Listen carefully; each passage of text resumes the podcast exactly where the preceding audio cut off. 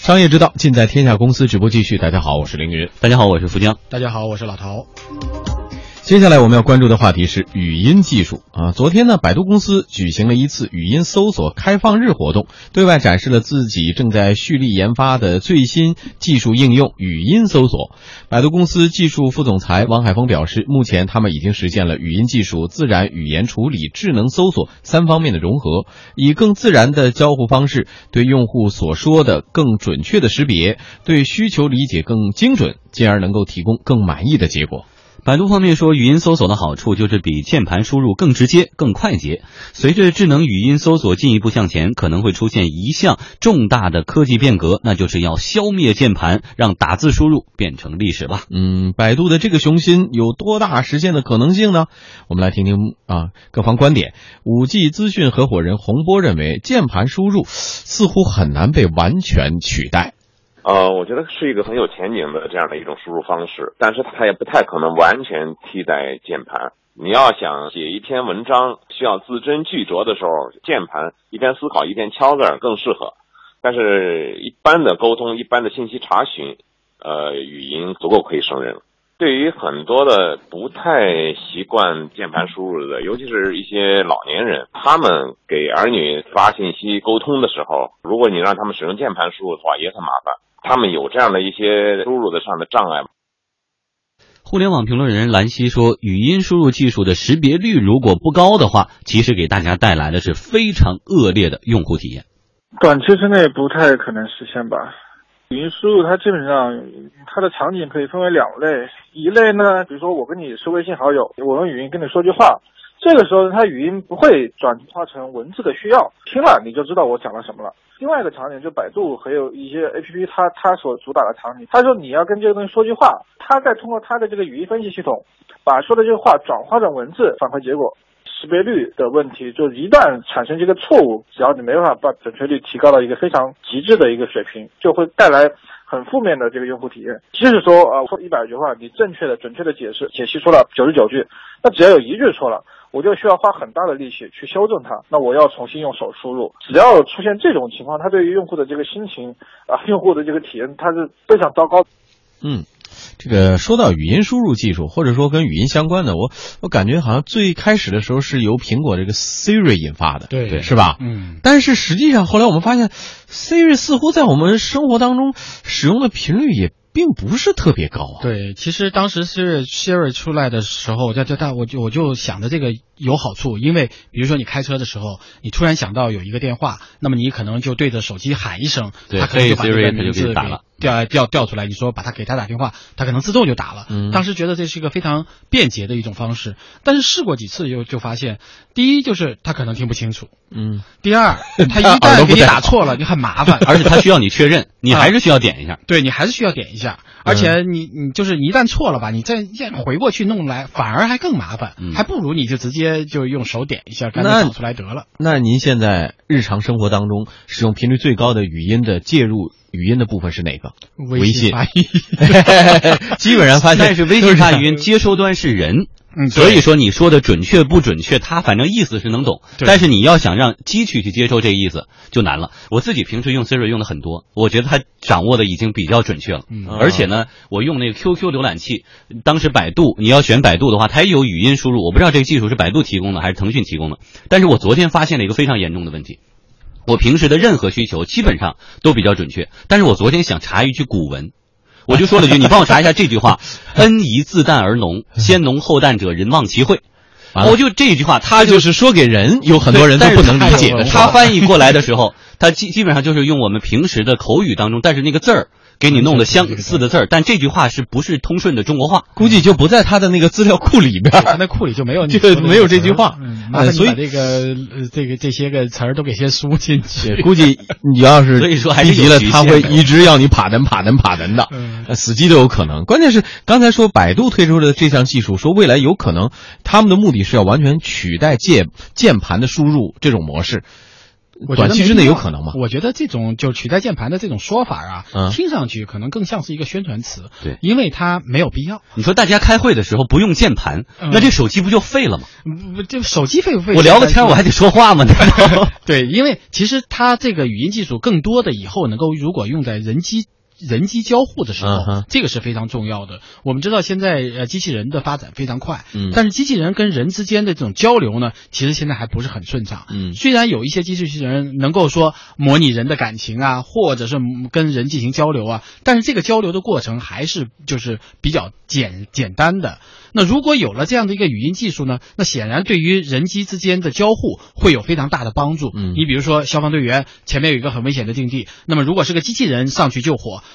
那如果你是远程的给它输入，你如果用人声来控制它，那显然比你用比如说呃呃这种无线遥控的操作要更加的方便。比打键盘要快。对，所以所以在人机交互上，我觉得语音是更加有优势的。但是如果说呃仅仅是为了输入法，我确实觉得这个没有太大的必要，因为键盘显然有键盘的优势，嗯它并不是说键盘你取消了以后你就完全不需要了。你既然还是需要的，那你为什么就像刚才说的，你如果一旦要发现改，其实还是很麻烦的，因为语音识别的再准确，似乎这个还是各自有各自的应用场所，好像也似乎完全互相替代也，也有点难。对，其实我看了这个呃百度的这个介绍，关于它的语音，他就说，除了一般的说语音输入之外，甚至于它这个语音识别技术能够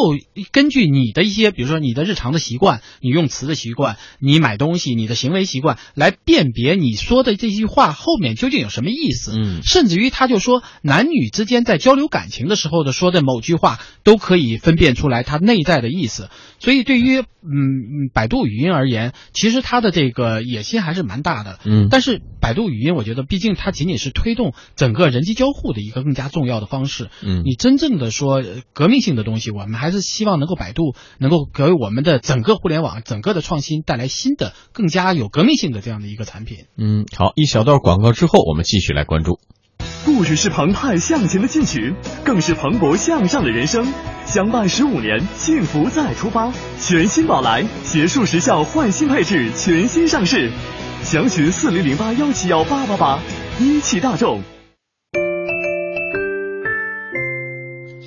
好，我们再说回语音识别技术啊，目前它已经成为了各大科技公司的必争之地。在语音识别技术领先的国外公司当中呢，刚才我们也提到了苹果的 Siri 啊，谷歌也有自己的叫谷歌 Now 啊，还有微软啊那个小娜啊什么之类的，以及亚马逊也都是各有特色。不过不久前，英特尔和一家语音识别技术公司达成合作，将在以后的英特尔最新的芯片当中集成这家公司的最新的语音识别技术，能够让 PC、平板或者智能手机厂商更方便的应用这项技术。嗯，在国内呢，除了百度之外，做语音识别技术最知名的公司，可能还就是科大讯飞了。科大讯飞是目前国内最有影响力的语音技术公司。呃，调查显示呢，科大讯飞占据了超过百分之六十的市场份额，是语音技术的龙头企业。当前国内谋求自建语音技术的公司不在少数，但是除了百度不断的砸入重金以后获得了一定的效果外，其他各大公司并没有什么实质性的进展。当然，语音识别行业现在维持着一个平衡，国内外各家的引擎识别率都基本是在同一个水平线上，差不多达到了当前语音识别技术的一个极限了。所以我们看到各家公司之间技术的差别也不是太明显。嗯，不过百度现在杀出来，声称要消灭键盘，也显示了他们想要脱颖而出的雄心。五 G 资讯合伙人洪波就认为，只要有足够多的人使用百度的技术，它就会有更快的技术进步。实际上，我们在搜索的时候呢，是带有场景的。比方说，同样一个词，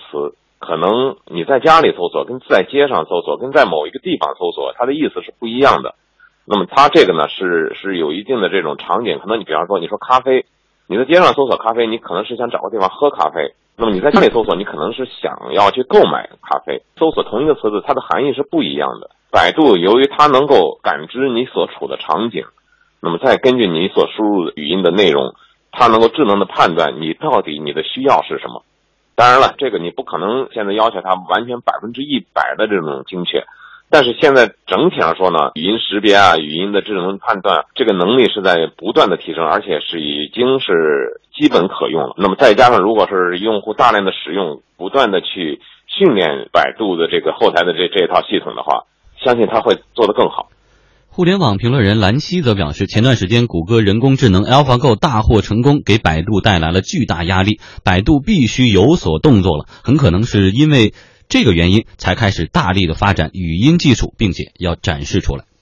你像百度啊，你如果长期研究百度这个企业，你就很不难发现，就是说，他非常希望能够获得和 Google 那样一样的啊，就大家会认同这个企业。它很有创新，很有技术底蕴，而不是说，哎呀，这个企业就是一个送外卖的。他比如说去年搞什么快搜，对吧？我出一个智能筷子，一筷子，你用这些筷子吃饭呢，你就可以识别这个东西是不是地沟油。它所有的看到的这些东西，不是它的核心业务，它所谓的它这创新业务，最后都不了了之。前段时间，Google 那个 AlphaGo 也确实下棋，那个搞太成功了，百度这边压力很大。所以我觉得他现在搞什么都不不稀奇，但他东西他能不能做，做成什么样子，以及做的这个东西是不是符合这个市场需要，我觉得这个东西他们是不怎么在意的。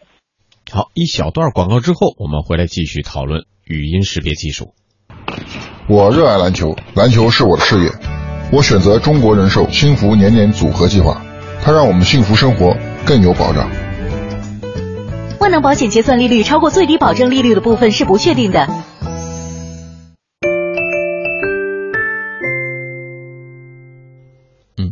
我们也介绍了啊，有很多公司呢也都在语做这个语音识别技术。可能目前呢，像科大讯飞是在呃国内是比较领先的一家公司。当然了，百度也似乎要证明它在这个领域当中也是具有非常啊。靠前的位置的，甚至说提出来。当然，刚我们前面说了，可能暂时想消灭键盘确实有点难。但是从用户的需求来考虑的话，呃，这百度是做搜索起家的这个公司嘛？除了这个语音识别技术以外，难道真的就没有别的突破点了吗？对百度而言，应该说突破的技术上突破的这个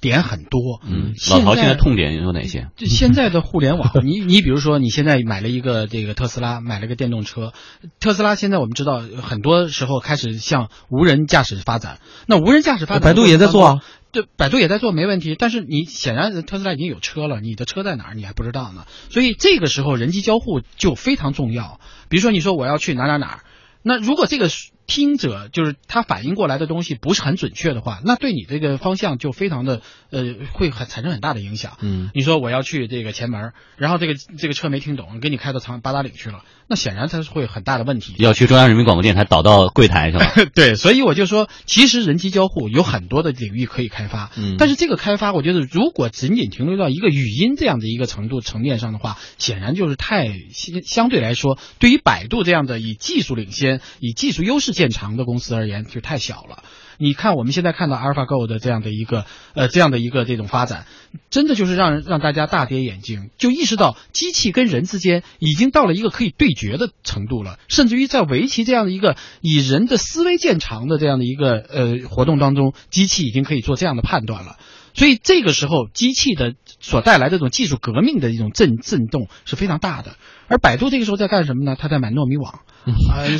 就是他在做这个外卖。所以对于百度而言，它其实不是缺钱，它关键是我觉得缺愿景、缺理想、缺对技术的一种前瞻性。所以我觉得应该对呃对百度而言，确实压力比较大。你急着忙的推出一个语音，也是想试图证明我们还是在技技术上，我们在往前走。嗯但是这个技术确实对于对于百度而言，嗯，它这个方向感其实不是很强，因为这个并不是未来新技术发展的方向，应该是比如说机器的这种智能化，这个才是未来发展方向。至于说识别语音，这个其实只是这个智能化。机器智能化的一个很小的一个部分，它是一个手段而已。对，所以我觉得在这个方面应该提出更加高的一些目标和要求。对百度而言啊，嗯，的期待很。大哈，大家对百度的期待都很大，呃，但是呢，其实我们这次在两会期间也特别请过啊科大讯飞的老总来呃做访谈，企业家说我们高端访谈的时候请到了，也说到了，其实人工智能在语音识别这个领域当中也确实是一个非常重要的环节，但是据说这个百度也是一直这几年也一直在做这方面的研究，呃，具体是不是还能像百度现在说的这种情况，只是就取代键盘的这个方向，未来可能会发展有些。变化，我们也是期待，就是像百度这样的国内的公司能够做得更好，在世界这个舞台上，人工智能的舞台上有自己的一席之地。呃，给他时间，让他给我们一些带来一些惊喜。